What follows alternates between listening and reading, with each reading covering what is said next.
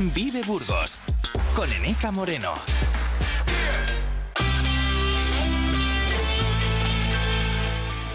Son las 14 minutos. ¿Qué tal están? Recojo el testigo de mi compañero Carlos Cuesta y les voy a acompañar hasta las 12 del mediodía, hablando de cosas que pasan en Burgos, como el Festival Escena Abierta, que está celebrando su vigésimo quinta edición de, a lo largo de toda esta semana. Eh, arrancó en realidad el pasado viernes y está a punto de cerrar esta edición. Lo va a hacer con diferentes eh, propuestas como las que ha venido realizando en las últimas eh, jornadas, pero nosotros queremos detenernos en la participación burgalesa en este festival porque también hay artistas eh, burgaleses mostrando su trabajo. Es el caso de Lara Brown, a quien vamos a saludar enseguida. Además, hablamos mucho en este programa y, en nuestro tiempo de radio en general, en todos los medios de comunicación, está la agenda política de desarrollo rural, de alternativas a la despoblación. Y casi siempre reclamamos medidas concretas. Bueno, pues parece que empiezan a llegar. Ayer eh, se presentaba el proyecto ESIRA, un eh, proyecto que se desarrolla desde la Universidad de Burgos en colaboración con otras eh, universidades europeas y también entidades como Sodebur y la Fundación Oxígeno. Este proyecto pretende dar un impulso a la innovación social en áreas rurales con medidas concretas que nos va a contar Luis Marcos, que es el investigador principal de esta cuestión en, eh, en la universidad y bueno, que coordina el proyecto. Nos atenderá enseguida. Los viernes además abrimos siempre un tiempo dedicado a la nutrición con eh, nuestras eh, expertas eh, de la clínica Umami. Hoy vamos a hablar de las grasas y de qué aceites podemos utilizar en nuestra dieta para que siga siendo saludable, que en realidad es lo que nos preocupa, hacer una dieta sana y nutritiva. Los viernes, pues llega al cine, las estrenos a las eh, carteleras. saludaremos a Alicia Alonso, gerente de los cines Van Golen, que repasará las pelis que llegan este fin de semana a las carteleras. También es día para hacernos con un cómic que, disfrutar el fin de semana, un juego de mesa que jugar en eh, familia. Para eso estaremos en Avalon, como todos los eh, viernes. Y además vamos a saludar a un miembro de la asociación del grupo de danzas Estampas Burgalesas.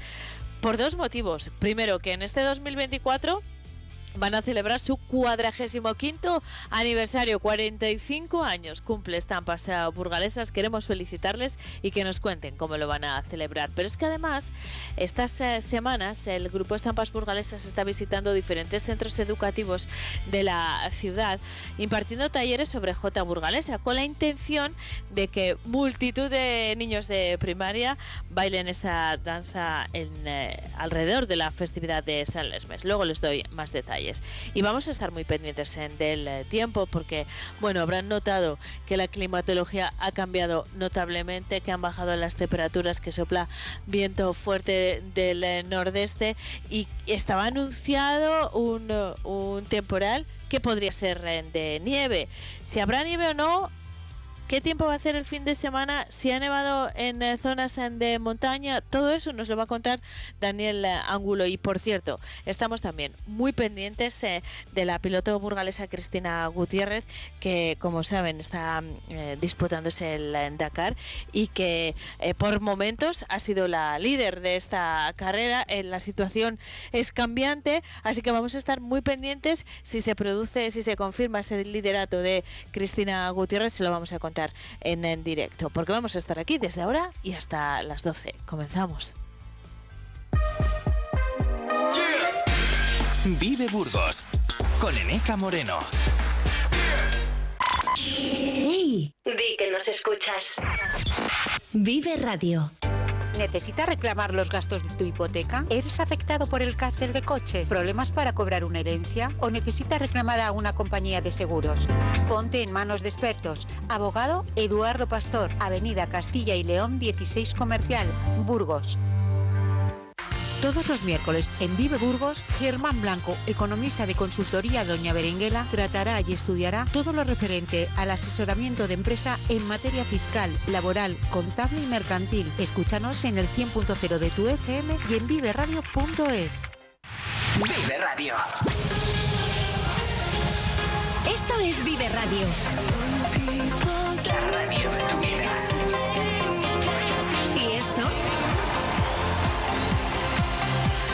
Esto? Tu mejor música. Esto también es Vive Radio. Vive Radio.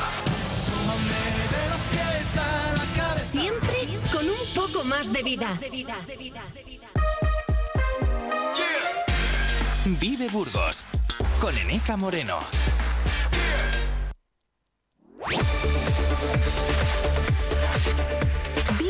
Mañana, Burgos. Vive la cultura.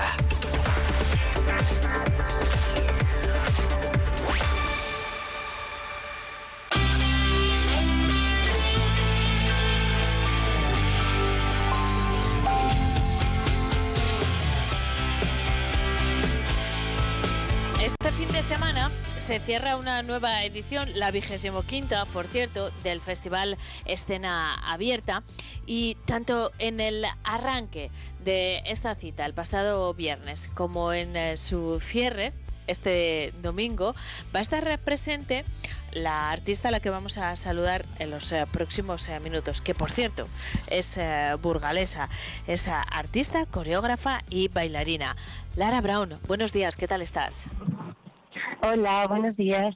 Bien, muy bien. ¿Cómo Lara, estáis tú estás en el inicio y el final de esta edición de escena abierta, que bueno, es una edición especial, por otro lado, porque eh, llega a sus eh, 25 años en de, de historia, 25 ediciones, que se dice pronto, pero yo creo que es un hito. ¿Cómo lo valoráis los artistas? Tener un festival en eh, Burgos que, que lleve ya 25 ediciones ininterrumpidas. Em, bueno, la verdad es que, o sea, yo, mm, para mí en mi trayectoria vital y artística, digamos que es lo primero que ha estado presente en, es lo primero que ha estado presente, eh, digamos, en mi vida, ¿no? En, en mi relación con la performance y con las artes vivas. O sea, porque desde que llevo yendo a festivales desde que tenía 15 años y las piezas, y hay piezas que han sido referentes para mí que, que las he visto ahí. O piezas que igual ya viviendo en Madrid he venido al festival para verlas porque se están estrenando aquí, ¿no? De artistas así como más, digamos, más reconocidas. Entonces, claro, que se siga, o sea, el otro día lo pensaba y digo, 25 años son un montón. Eh, y, lo llevo como con muchísima alegría, ¿no? Como, con mucha satisfacción de que en Burgos eh, haya este proyecto, exista un proyecto que, que perdure durante 25 años, que no son, que no es poco, ¿no? O sea, Desde luego, y que sea referente Sí. para ti como artista, pero también para los espectadores que al final son los que mantienen el eh, festival. Lara, en esta edición eh, has estado presente eh, desde el inicio y lo vas a estar también en el final con una propuesta, bailar a lo salvaje y esa fue la, la de apertura y lo imposible es desaparecer que llega este domingo. Son eh, propuestas eh, mm, que, que son como capítulos eh, de un mismo proyecto o, o son propuestas ah, aisladas, la de el pasado viernes y la de este domingo. Mm, eh, pues un poco de las dos. O sea, no, no están concebidas para ser capítulos, de, pero sí que es cierto que hay un tema que atraviesa un poco toda mi investigación desde hace eh, ya unos años, que es la el origen de la cultura popular y sobre todo el origen de los bailes y me centré, por ejemplo, me centré hace unos años en las jotas, que estaba tenía más relación con bailar o lo salvaje, pero luego he seguido eh, investigando porque digamos que es, es una investigación infinita, ¿no? Te pones a estudiar, bueno, el origen de, del- de las jotas o de la cultura popular o de los bailes o, y, y no lo encuentras, entonces te puedes quedar toda la vida investigando eso. Entonces, ha sido un poco como la evolución o digamos, sí, igual otro capítulo, como dices, está bien, aunque no estaba pensado para eso, pero sí que forma un poco parte de la misma investigación. Pero ahora en, la, en lo imposible es desaparecer, estoy más centrada en la, en la idea de archivo, de cómo, cómo se archivan las danzas populares y, y sí, exacto, sí. ¿Y cómo se lleva que me- eso? Me, llama mucho la atención. ¿Y cómo se lleva Mm, eso, sí, eh, esa investigación, a, un, mm, a una propuesta escénica eh, completamente vanguardista? Pocas cosas habrá tan tan de raíz, ¿no? Como el folclore, Mm. tan, eh, tan esencia, tan antiguas. Y me llama la atención que sea mm, tan compatible con una propuesta absolutamente vanguardista. ¿Cómo casa esto, Lara? Bueno, para mí un poco ese es el, el, el clic que, que hago, ¿no? Que pienso que, o sea, como que la pregunta que atraviesa esta pieza es esa, ¿no? Es cómo puede ser que un baile que viene tan de lejos en el tiempo pueda estar presente en el, en el presente, ¿no? En, en la contemporaneidad. O sea, que, o sea, ¿qué es lo que hace a esos bailes viajar en el tiempo desde tan lejos, ¿no? Y tú Entonces, respondes bueno, a esta y- pregunta en tu espectáculo como bailando. Eh, bailando, sí, pues porque creo que al final son los cuerpos los que, digamos, yo los imagino como vagones de tren, ¿no? O sea, como si las danzas viajasen en esos vagones que son los cuerpos de los danzantes. Y gracias a esos danzantes que siguen y seguimos bailando, bueno, seguimos, sobre todo siguen bailando y manteniendo esos bailes en el presente, pues esos bailes eh, existen en nuestra, en nuestra contemporaneidad. Esa es mi idea, esa es mi, mi- no sé si mi fantasía, pero sí, digamos, mi, mi, mi hipótesis. Y, Y, este- eso lo intento resolver bailando, sí. Eh, ¿Lo Sí. vas a realizar eh, en la primera sesión? Muchos de nuestros oyentes igual eh, tuvieron ocasión de verla. Lo hiciste en el vestíbulo del eh, Fórum. En esta ocasión eh, continúas en el Fórum. No sé si también en, en la entrada o, o qué lugar, pero ¿qué ¿Qué papel juega el espacio en escena abierta? Eh, lo- el público está acostumbrado a salirse de, de, bueno de, de los escenarios habituales, ¿no? Así que eh, no pasa Mm. nada. Pero en, en tu caso, buscas ese tipo de espacios porque te permiten llevar a cabo mejor tu propuesta. Mm, bueno, me, también porque me, bueno, más que mejor, me permite estar un poco como preguntándome cosas, ¿no? En esta ocasión, eh, porque no estoy sola en escena, que está el artista Jonas de Murias, que trabaja con el sonido y con el lenguaje, un poco, eh, pues, eh, cuando, por ejemplo, esta, este, este espectáculo ha estado en, en el museo, en, este- en Escena Patrimonio, en el Museo eh, Nacional de Arte Romano de Mérida, que es un espacio completamente distinto a lo que puede ser un teatro, ¿no? Pero bueno, eso, esos otros espacios nos permiten un poco seguir mm, pensando en, la relación escénica que tenemos o performativa que tenemos nosotros durante la performance, ¿no? En este caso nos vamos a meter dentro del teatro, con el público dentro del escenario, y pero claro, sabiendo que el, que el patio de butacas es inmenso también, entonces como de qué es lo que le pasa a la pieza o qué es lo que pasa en nuestra relación en escena cuando estamos en, bueno, ocupando o habitando un espacio como es, ¿no? Con toda su grandilo, de grandilocuencia o al aire libre o con su técnica, porque hay una, una tecnología, o sea, una técnica teatral a nivel luces y sonido muy potente, ¿no? El lugar donde vamos. Entonces, como, ¿qué es lo que pasa ahí? Y eso pues también un poco mantiene la pieza pues todo el rato con, en una pregunta, ¿no? O sea, como que creo que en esta ocasión el espacio es, es muy, o sea, tiene bastante presencia en ese sentido, sí.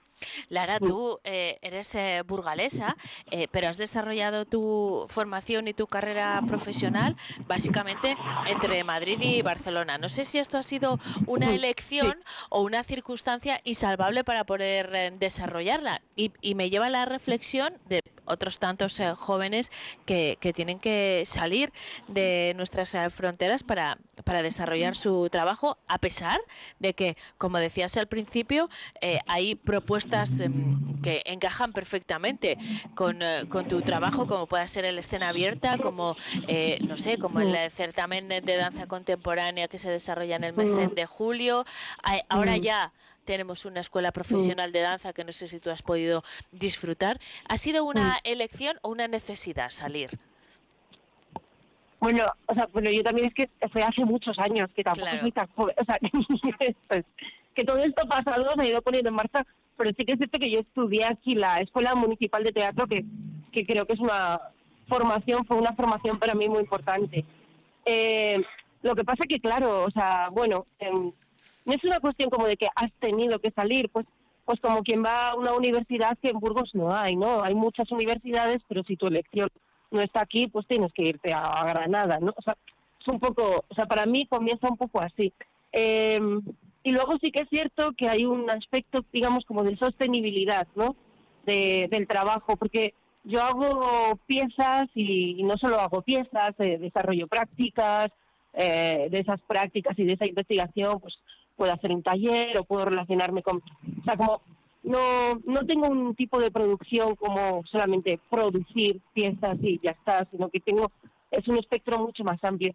Y claro, sostener eso, o sea, eh, pues mm, es como es estar pensando en que el artista no solamente hace espectáculos, sino que el artista está pensando y puede estar en muchos contextos aportando, eh, bueno, partes de su investigación y, de su manera de estar en el mundo y de su poética.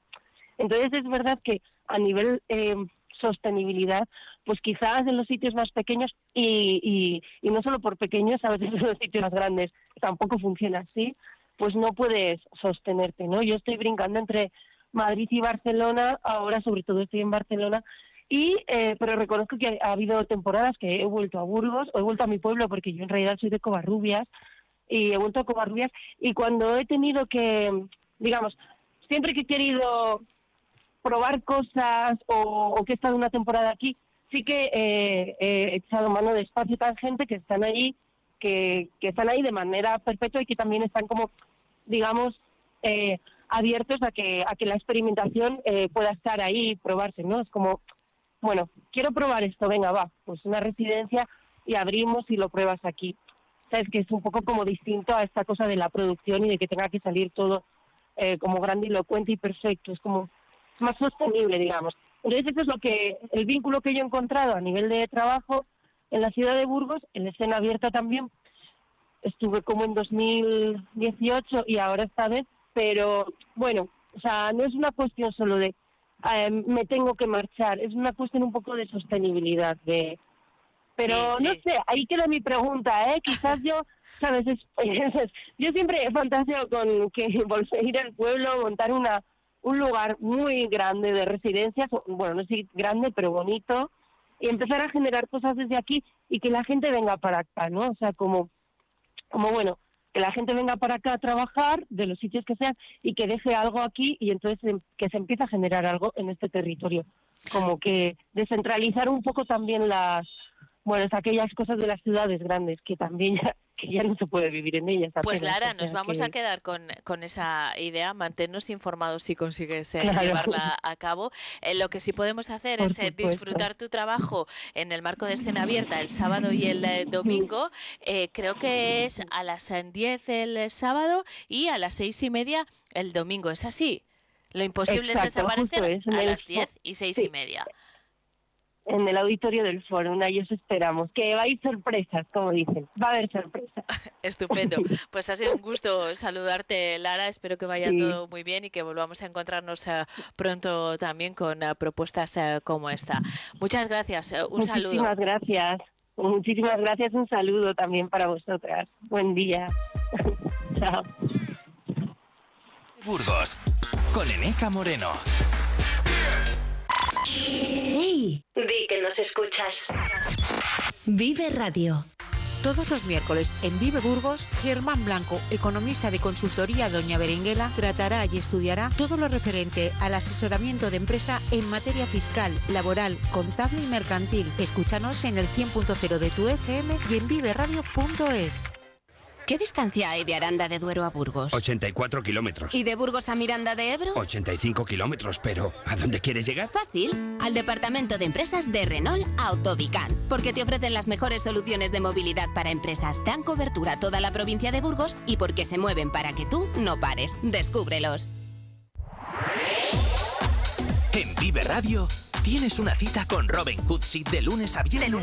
Desde las 6 a las 8 de la tarde. 6 a las 8 de la tarde. Vive la música. Vive la música. Vive los éxitos. Vive los éxitos. Vive el recuerdo. Vive el recuerdo.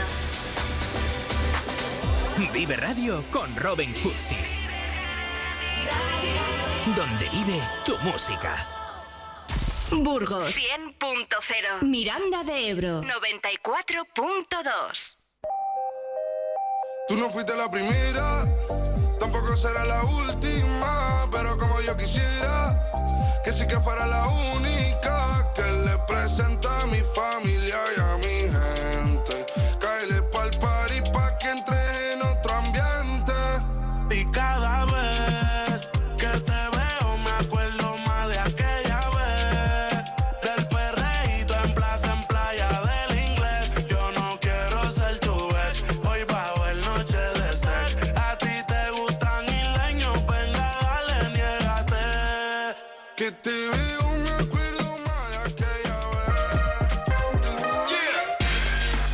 Burgos con Eneca Moreno.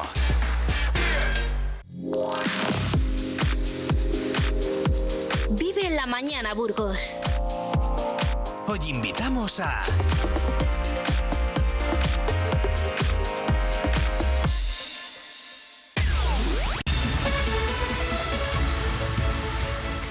Seguimos en eh, Vive Burgos. Eh, queremos eh, hablarles de- del proyecto ESIRA. Impulso a la innovación social en áreas rurales. Y, queremos eh, hacerlo por muchos eh, motivos. Este proyecto eh, contiene algunos de los ingredientes que hacen que sea muy interesante, como que es uno de los dos proyectos seleccionados en toda Europa por la Comisión Europea. Y sobre todo porque plantea ya cuestiones concretas. Hablamos muchas veces de desarrollo rural, de políticas contra la despoblación y siempre reclamamos eh, medidas eh, concretas, acciones que vayan a redundar eh, de verdad y de forma concreta y, y- y ta- tangible en el territorio. Bueno, pues yo creo que este es uno de esos proyectos. El investigador principal de este proyecto es IRA en la Universidad de Burgos, es eh, nuestro siguiente invitado. Luis Marcos, ¿qué tal? Buenos días. Hola, buenos días. Ayer se eh, lanzaba este proyecto, arrancaba de forma oficial eh, ya. Luis, yo decía que eh, es importante por muchos motivos, por su contenido, por su calidad que ha hecho que sea seleccionado en, eh, eh, por la Comisión Europea para desarrollarlo, por la novedosa metodología que utiliza, pero para mí, sobre todo porque ya estamos hablando en serio desde Burgos de estas eh, cuestiones. Yo sé que tú llevas mucho tiempo trabajando en serio, pero es difícil llevar eso a un proyecto concreto, ¿verdad? Bueno, eh, sí, eh, este proyecto eh, nos ha llevado prácticamente todo el año 2023 a 15 equipos de nueve países de la Unión Europea diseñándolo y bueno, pues hemos dedicado entre todos miles de horas a redactar el proyecto, a pulirlo, a, acomodarlo eh, por un lado a las exigencias, eh, valga la redundancia, muy exigentes que la Comisión Europea planteaba para este tipo de proyectos y luego además adecuándolo a la realidad donde lo queríamos aplicar. Eh, y bueno, pues la verdad es que estamos muy satisfechos y también pues eh, con una sensación de mucha responsabilidad porque bueno de, todo el equipo de este proyecto que se tiene que desarrollar durante cuatro años pues somos la Universidad de Burgos los que coordinamos a, estos 15 grupos, a las casi 200 o 300 investigadores que van a participar en toda Europa en el mismo y en los nueve pilotos que se van a aplicar en, distinta, en distintos territorios. En el caso concreto de España, el territorio elegido es la comarca de,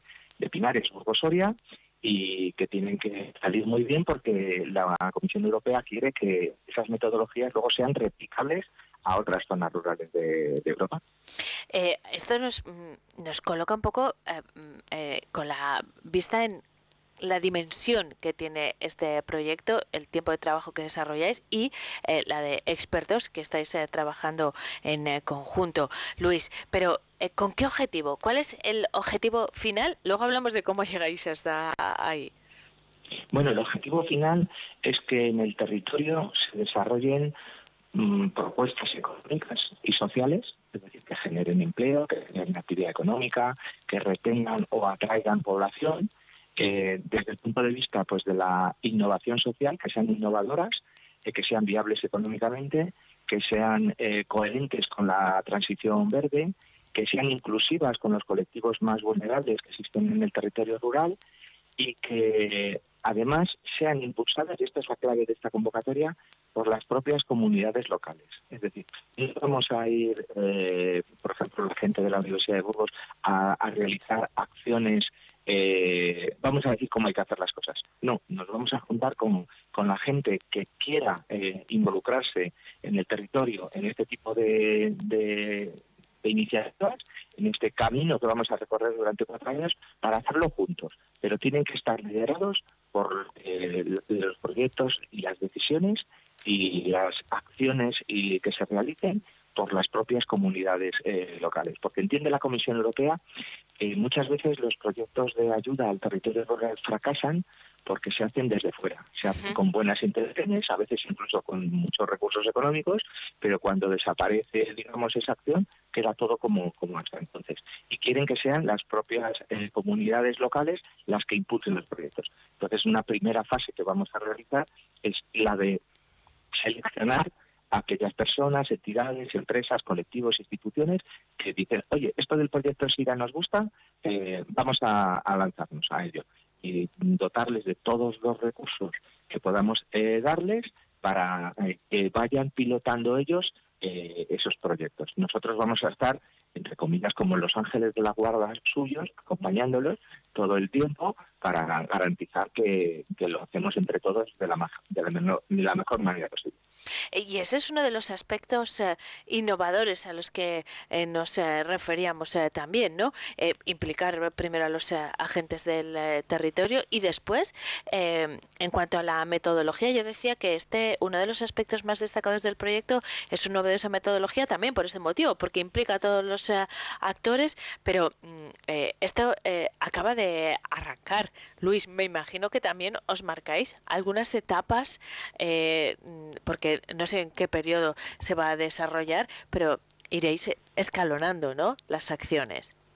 Sí, hay un cronograma de cuatro años y, bueno, tampoco acaba el proyecto en sí en cuatro años, porque una vez que se hayan puesto en marcha esas iniciativas económicas, esas iniciativas sociales, esas iniciativas ambientales eh, que funcionen, eh, lo que queremos es que que sean replicables en otros lugares y que tengan eh, continuidad, que, sea, que, impulsen. Es decir, el, proyecto puede acabar en cuatro años, pero la intervención que vamos a hacer en el territorio eh, va a tener una continuidad mucho más grande. De hecho, mm, estamos convencidos que va a haber un antes y un después en los pilotos donde se van a trabajar, en esos nueve pilotos de Europa, de la situación que había, no porque no se hayan hecho cosas antes, no porque no haya habido esfuerzos, no porque no haya habido personas, instituciones interesadas, sino porque mm, a veces una nueva metodología, una nueva visión, eh, un nuevo compromiso puede ayudar a que, a que algunas acciones que podrían darnos eh, crear 10 empresas pues a lo mejor podamos conseguir que sean 50, que sean más fuertes, que sean más resilientes, que colaboren más entre ellas, porque el, aspecto de, formar redes es esencial en, este proyecto, porque el, mundo es muy complejo, exige muchas... Eh, estar en, muchos ámbitos diferentes, es muy difícil ser un experto en todo y por eso la transversalidad y el saber eh, colaborar con otras entidades, con otras empresas, con otras ideas, con otros territorios, eh, genera un, plus que, garantiza el éxito más fácil y, más intenso.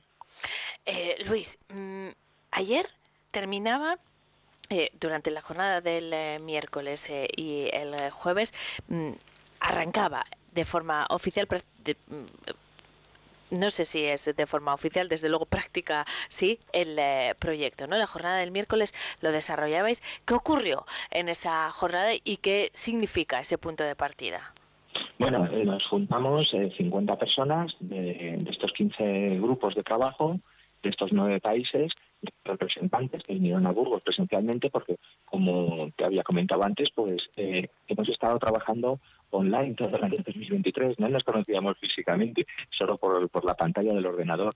Y bueno, pues eh, eh, esa experiencia de, estar juntos, de, intercambiar opiniones, pues es, es, esencial porque el, proyecto va a funcionar si actuamos como un solo equipo, no como los que tienen cada uno una parcela y se desentienden de los demás.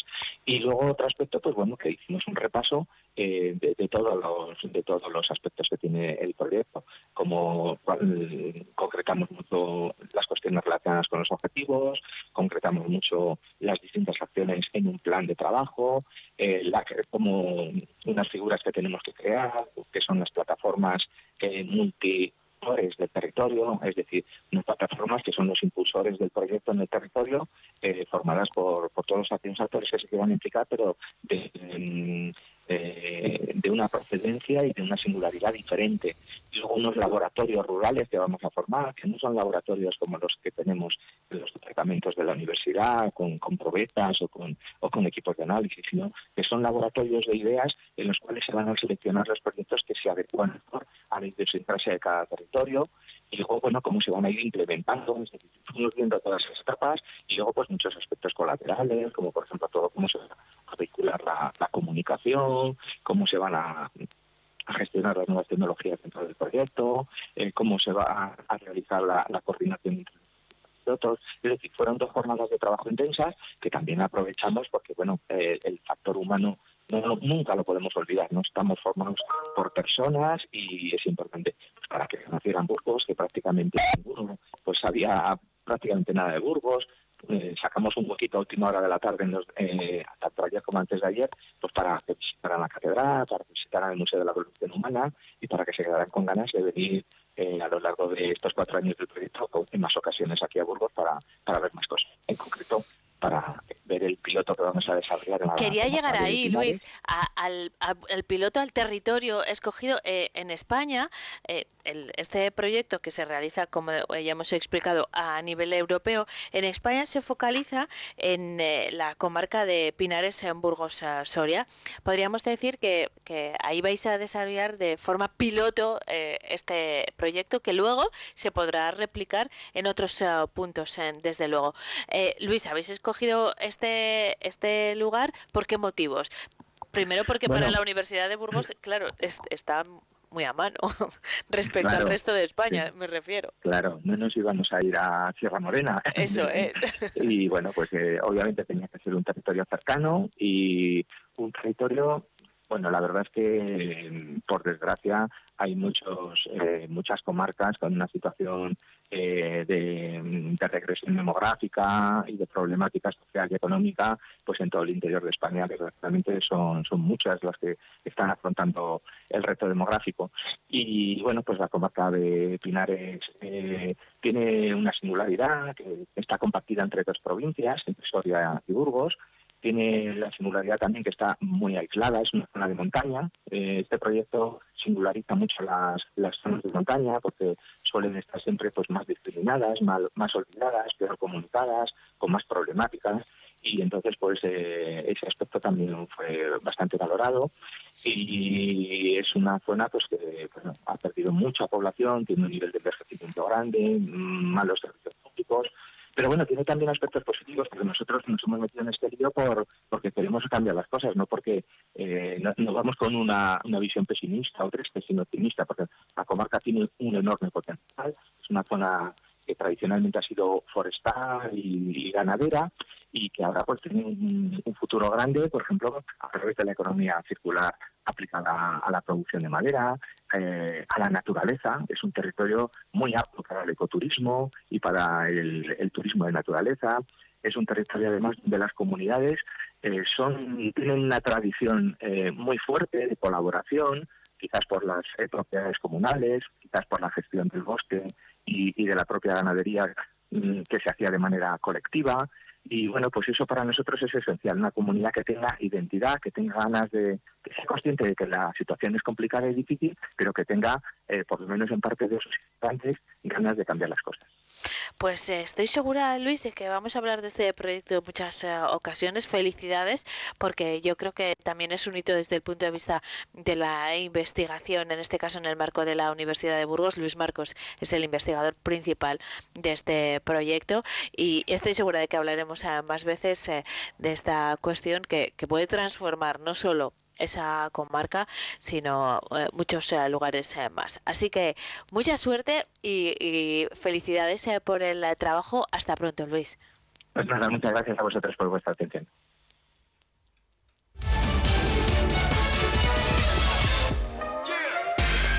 Vive Burgos con Eneca Moreno.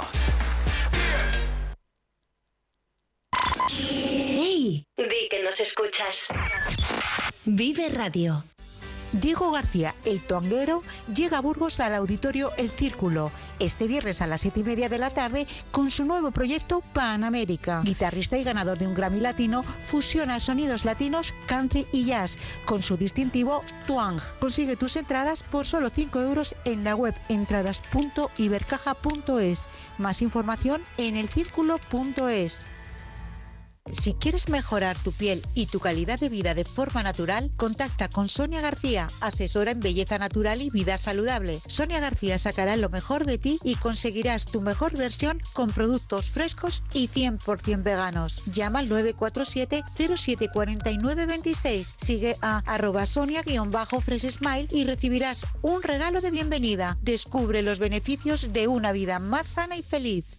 A ver, tenemos playa virgen para dos, escalada para cuatro y senderismo para cinco. ¿Y algo para siete? Sea como sea tu familia, ahora podrás llevártela a vivir cualquier aventura con el Nissan X-Trail. Y además disponible con motorización híbrida y e-Power. Nissan X-Trail. Tu familia, tu aventura. Acércate a tu espacio Nissan. Ibermotor de Santiago, en Burgos. Vive Burgos con Eneca Moreno.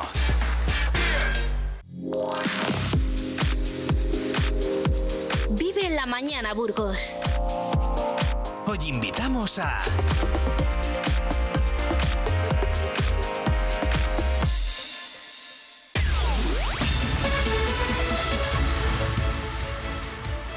Son las 10 y 40 minutos, a momento para abrir eh, nuestro tiempo de cuidados desde el punto de vista de la nutrición. Como cada viernes nos vamos hasta la clínica de nutrición Umami para saludar a la dietista y nutricionista Sabela Chan. ¿Qué tal, Sabela? Buenos días. Buenos días, Eneca. ¿Todo bien? Todo estupendamente. Sabela, hoy vamos a hablar de un tema que eh, yo creo es importante en, el que desmitifiquemos, ¿no? en el que dejemos de demonizar un alimento en eh, concreto. Vamos a hablar de grasas y de aceites, porque en realidad es algo con lo que tenemos que tener eh, cuidado, pero de lo que no podemos eh, prescindir.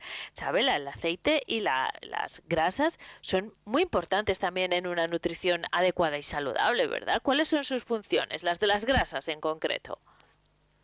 Pues en realidad así es. Eh, básicamente los principales lípidos o grasas eh, importantes en la dieta de los seres humanos serían triglicéridos, colesterol y fosfolípidos y algunas funciones que cumplen pues son estructurales como por ejemplo formando parte de las membranas celulares o hablando de grasa corporal pues la utilizamos como aislante térmico, ¿no? Para mantener el calor corporal aquí en Burgos, por ejemplo.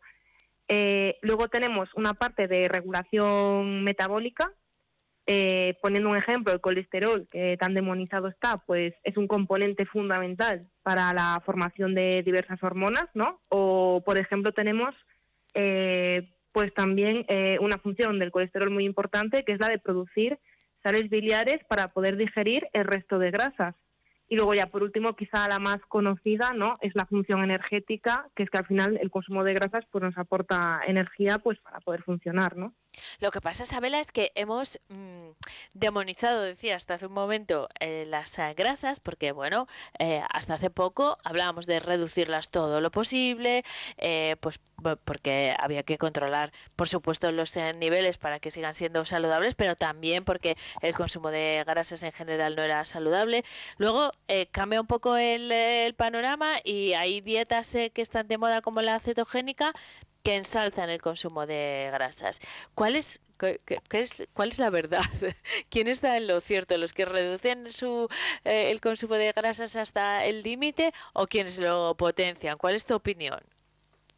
Pues fíjate, en realidad ninguna de estas dos posturas sería la acertada. O sea, hace muchos años, eh, o varios años por lo menos, eh, lo que se puso de moda fueron las dietas bajas en grasa, que al final eh, era un poco por reducir calorías de, la alimentación, ¿no?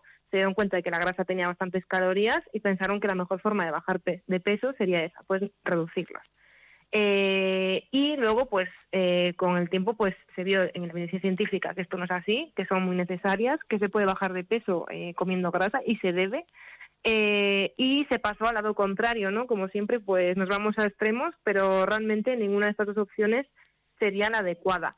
Lo importante va a ser el tipo de grasa que elegimos para incorporar a la alimentación y también que su consumo sea razonable dentro de nuestra dieta, de nuestro contexto, es decir, no desplazando otros alimentos como frutas, verduras, etcétera, que es lo que ocurre hoy en día con la dieta cetogénica. Vale, pues vamos entonces a, aprender eh, qué grasas deberíamos elegir y cuáles eh, no, porque hay, hay diferencias eh, claves, ¿no, Sabela? ¿Qué grasas sí deberíamos consumir y a cuáles deberíamos renunciar? Bueno, renunciar, renunciar, ya sabes que, que en Umami no somos muy amigas de renunciar del todo a nada. Pero bueno, eh, lo que sí es cierto es que es algo que ya hablamos en el programa de colesterol, pero que vamos a repasar un poquillo, y es que al final eh, deberíamos de priorizar el consumo de ácidos grasos insaturados. Tenemos los monoinsaturados que estarían en aceite de oliva virgen, aguacate, etcétera, y poliinsaturados que estarían en pescados azules, frutos secos, semillas. Son los que tenemos que priorizar y luego deberíamos de evitar o reducir ¿no? Eh, pues los ácidos grasos que son saturados, que son los que se relacionan con ese riesgo cardiovascular, que serían lo, que es la grasa de la carne, la mantequilla, la grasa de palma, que igual nos suena a todos, y especialmente lo que son grasas trans o hidrogenadas, que van a estar en bollería industrial, en margarinas, en ultraprocesados. Y podemos identificarlos eh, fácilmente ¿eh? en el etiquetado. ¿Te has referido, Sabela, al aceite de oliva virgen? Todos sabemos que es una elección estupenda para la salud, eh, seguramente la más eh, saludable de, las eh, grasas y que podemos utilizar además basándonos en la dieta mediterránea, bueno, está muy presente en nuestra dieta. Claro, aquí entra otro factor que no es exactamente nutricional, sino económico. El aceite de oliva está a un precio que, que, bueno, que obliga a reducirlo en la dieta, ¿no? Entonces, ¿qué podemos hacer en este sentido? Bueno, pues te voy a decir lo que podemos hacer. Eh, en primer lugar, pues sí, el aceite de oliva virgen o virgen extra eh, es maravilloso, va a ser de las mejores lecciones que hay, pero para reducir el coste podemos hacer, pues en principio, tres cosas, ¿no? La primera sería eh, reducir el consumo o el uso utilizando, bueno, evitando utilizar técnicas como la fritura, ¿no? Que requieren de un gran volumen de aceite. Si reducimos frituras, pues al final vamos a ahorrar porque vamos a utilizar menos cantidad. Luego, eh, otra cosa que podemos hacer, que quizás esto no todo el mundo lo sabe, pero al final em, a veces compramos aceite de oliva virgen extra pensando que es mejor que el virgen. Bueno, pues nutricionalmente tenemos que saber que son exactamente iguales, ¿vale? Las diferencias son a nivel eh, de sabor o de aroma, pero luego a nivel nutricional pues no hay diferencia, pero en el precio sí que hay algo. Eh, entonces podemos pasarnos al virgen, ¿no? Si estamos cogiendo virgen extra, pues podemos pasarnos al virgen. Y por último, eh, la última opción sería pues recurrir a otro tipo de aceites que aunque pueden ser eh, de peor calidad, tampoco tienen por qué ser perjudiciales o incluso versiones refinadas de manera un poquito más puntual. ¿Son, son ¿Estas opciones eh, refinadas son recomendables? ¿Cómo las podemos usar? Pues realmente aquí es necesario aclarar una cuestión. Vale, en España sí que está muy arraigado, como tenemos nuestro oro líquido, nuestro aceite de oliva virgen, eh, pues el pensar que un aceite eh, por ser refinado pues automáticamente es perjudicial. Vale, quizá no sea tan bueno como el de oliva, pero no quiere decir que sea perjudicial. Entonces, eh, lo importante es la fuente de ese aceite, es decir, que sea de oliva o de colza o de girasol o de aguacate, y evitar los que decíamos antes, no los saturados de coco, de palma o mantequillas, y también fijarnos en que ese aceite no haya sido hidrogenado, ¿vale? Que es una cosa que hablábamos antes de las grasas trans o hidrogenadas. En ese caso sí sería perjudicial. Al final en España hay límites comerciales que se aseguran de que el refinamiento pues no sea perjudicial para nuestra salud.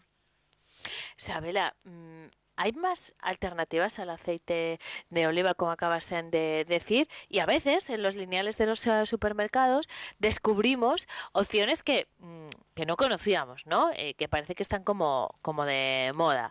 No sé, el aceite de aguacate, el aceite de coco. ¿Qué opinión eh, tienes sobre estos desde el punto de vista nutricional? ¿Son recomendables?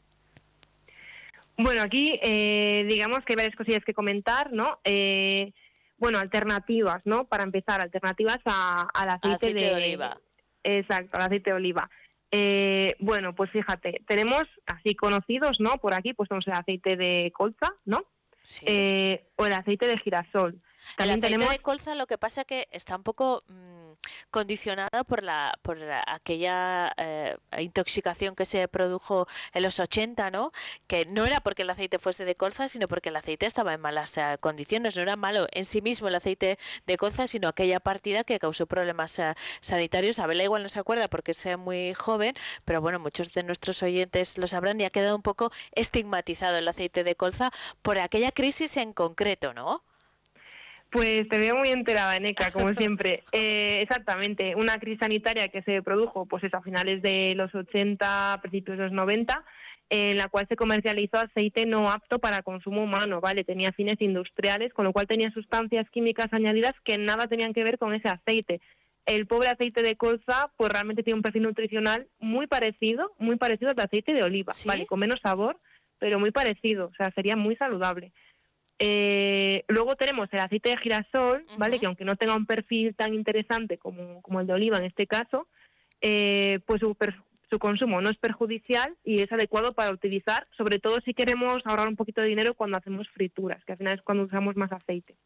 Lo único, eh, tener en cuenta con el aceite de girasol que no debe de ser nuestro único aceite de consumo, porque en su perfil lipídico la cantidad de, bueno, de dos ácidos grasos, ¿no? de omega 3 y omega 6, no está equilibrada y, entonces nos quedaríamos un poco bajitas de, omega 3, por así decirlo. Entonces, nada, que no sea el único aceite de consumo y, listo. ¿Y los otros, los más novedosos, aguacate, coco? Eh, pues fíjate, eh, el aguacate y el coco, bueno, pues aquí hay que hablar de varias cosillas, ¿vale? Para empezar, eh, son aceites realmente más caros, o sea, que, que, de oliva a veces. O sea, que ahí, pues ya ahorrar, ahorrar, no nos vamos a ahorrar mucho.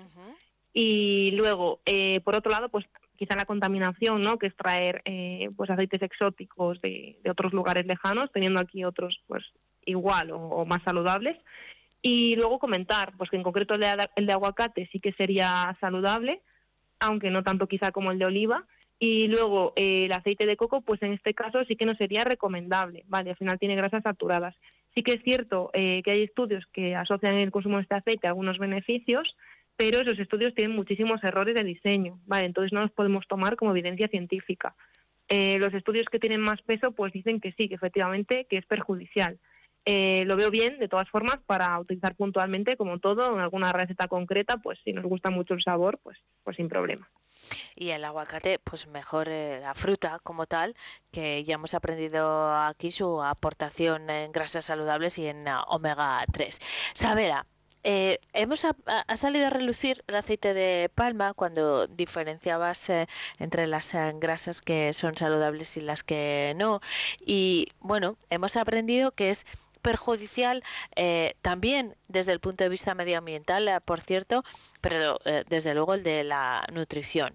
Y hay mm, algunos productos, no sé, se me ocurre así a bote pronto, las galletas, por ejemplo, que han sustituido este aceite de palma por aceite de girasol, aceite de karité. Eh, ¿Esto los convierte más saludables, esa sustitución por el aceite de palma? ¿Es realmente el de palma tan perjudicial como, como decíamos al principio o, tenemos que controlar la dosis? ¿Cómo, ¿Cómo vamos a funcionar? Bueno, pues realmente eso es como algo difícil de entender, ¿no? Porque al final la industria alimentaria lo que le interesa es que demonicemos un, un ingrediente en concreto, ¿no? Eh, y no tengamos, no podamos ver el, conjunto, ¿no? Como que los árboles te impiden ver el bosque de alguna forma. Eh, entonces, eh, ¿qué ocurre con los ultraprocesados? Pues que al final, aunque yo le retire, aunque yo le retire aceite de palma, que sí es saturado, sí sería perjudicial, y lo cambie por otro aceite, aunque ese aceite sea mejor, por ejemplo el de, girasol que hablabas antes, pues sigue siendo un ultraprocesado, ¿no? O sea, las galletas mm, sin grasa de palma siguen siendo galletas, los cereales Sí, eh, pues eso, sin, pues con aceite de karité, pues siguen siendo cereales azucarados, ¿no? Entonces, eso hay que tenerlo en cuenta. Eh, el problema no está solo en el tipo de aceite que se incluye, sino en el producto en conjunto. Eh, y es que el consumo de ese tipo de alimentos en conjunto, cuando miramos estudios, se relaciona con una peor salud. Eh, hay pequeñas diferencias, puede ser, pero eh, al final lo, lo, que se ve es que cuando consumimos este tipo de productos, ¿qué ocurre? No estamos consumiendo fruta porque estamos consumiendo eh, galletas, no estamos consumiendo verdura porque estamos consumiendo mm, pues patatas fritas congeladas. Bueno, al final esto es lo que, lo que suele ocurrir, ¿no? Bueno, Isabela, yo creo que hemos aprendido muchas cosas hoy respecto al aceite, pero ¿te parece si recapitulamos un poco? Nos quedamos con una conclusión. Mm, las grasas son importantes y tienen que estar presentes en nuestra dieta, eh, pero vamos a eh, explicar de forma resumida, ¿no? a modo de conclusión, de qué manera y cuáles son los aceites que van a ser nuestros aliados nutricionales. Bueno, así, pues un poco recapitulando. Eh, lo ideal, si nos lo podemos permitir, pues eh, consumir eh, aceite de oliva virgen o virgen extra si, nos interesa por el sabor, pero que recordemos que son exactamente iguales a nivel nutricional. luego, por otro lado, para, para cuando vayamos a hacer frituras o, que requieren más aceite, pues si queremos ahorrar un poquito de dinero, podemos utilizar así puntualmente pues aceite de girasol o incluso, pues no lo comenté antes, pero eh, aceite de, orujo, de oliva, ¿vale? También sería interesante y además es bastante estable a la, a la fritura. Vale. Eh, exacto. Luego tenemos como otros sustitutos de aceite de oliva, ya un poquito más baratos, pues está genial el aceite de, de colza, por ejemplo, aunque, aunque, aunque tenga un poquito de mala fama, pues realmente nutricionalmente está muy bien. Eh, y, luego, pues también podríamos optar pues por versiones de aceite de oliva, pero refinadas, ¿vale? Que van a ser siempre un poquito más, más económicas. Puntualmente, pues puntualmente, si nos apetece cocinar con algún aceite un poco diferente, porque queremos probarlo, etcétera, pues, pues sin problema, ¿vale? Aunque sea, incluso aunque fuese saturado, pues si es algo puntual no va a haber ningún problema. Pero habitualmente mejor esas opciones que, he comentado. Estupendo. Pues una buena forma de reducir eh, el aceite nos lo ha puesto los eh, precios, pero no renunciamos a él. No renunciamos a nada, pero es que además las grasas son importantes desde el punto de vista nutricional. Sabela, mil gracias eh, por habernos ayudado a, entender todo esto. Volvemos a encontrarnos el próximo viernes. mientras tanto, ya saben que si tienen alguna consulta que hacer en Umami. Eh, hay un equipo de profesionales dietistas y nutricionistas a los que pueden consultar. Pueden visitar su página web o acercarse hasta la clínica que está en la Avenida de Cantabria 23. Gracias, Abela. Hasta la semana que viene. Chao. Muchas gracias a ti, Eneca. Esto es Vive Radio. Siempre alegre, siempre positiva. ¿Y esto? La música que te hace estar de buen humor. ¿Y esto?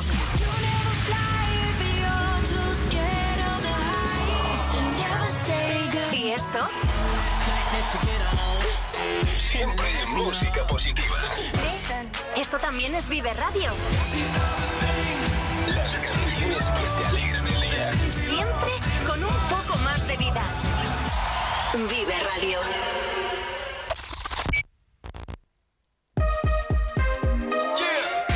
Vive el deporte con Vive Radio Burgos.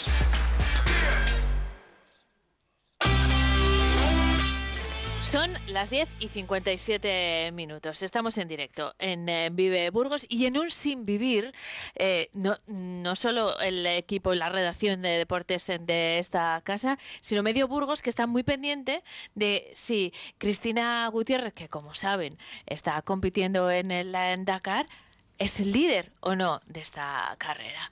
Eh, ¿Qué está pasando? Pues se lo vamos a contar pues eh, prácticamente a tiempo real me acompaña mi compañero Carlos Gutiérrez, que lo está siguiendo intensamente. Carlos, ¿qué tal? Buenos días. Pues sí, es muy, es, muy intenso, la verdad, porque justo ayer, en el día de ayer, que fue la penúltima etapa eh, del Rally Dakar, Cristina eh, aseguraba la segunda posición de la clasificación general de su categoría, la categoría Challenger, y estaba a 25 minutos de distancia eh, con un margen de distancia sobre el primero. Y esto ya es una gran noticia, Carlos. Era, era, era, una gran noticia. ¿Hasta qué? Hasta que eh, en la especial de hoy, que es justamente la última etapa, que por cierto Carlos Sainz ya ha ganado el Dakar, ¿Sí? en el kilómetro 3 de la especial de hoy, eh, al, que iba vencedor de la categoría de Cristina, Mitch Guthrie, el americano, se le, se le rompe el turbo del coche a los 13 kilómetros de empezar la especial. Claro, Cristina tenía una diferencia negativa de 25 minutos sobre Guthrie. Y con la rotura de Guthrie se ponían muy, muy, muy parejos. Tanto es así que Cristina ya ha llegado a meta en esta última etapa y Guthrie en el kilómetro 130, porque él se quedó rezagado por el fallo mecánico, marcaba eh, que Cristina en el kilómetro 130 iba con una brecha de tiempo superior a 50 segundos sobre Guthrie y esto significa que Cristina gana el Dakar. Ya está, ese es el titular. Por Pero ahora. claro, ahora mismo sí, pero la cuestión es que cuando el que- ¿qué tiempo hace el americano cuando llegue a, Cuando llegue a la, a la a la final. meta? Al final. Claro, es. claro, y eso eh, se va a producir.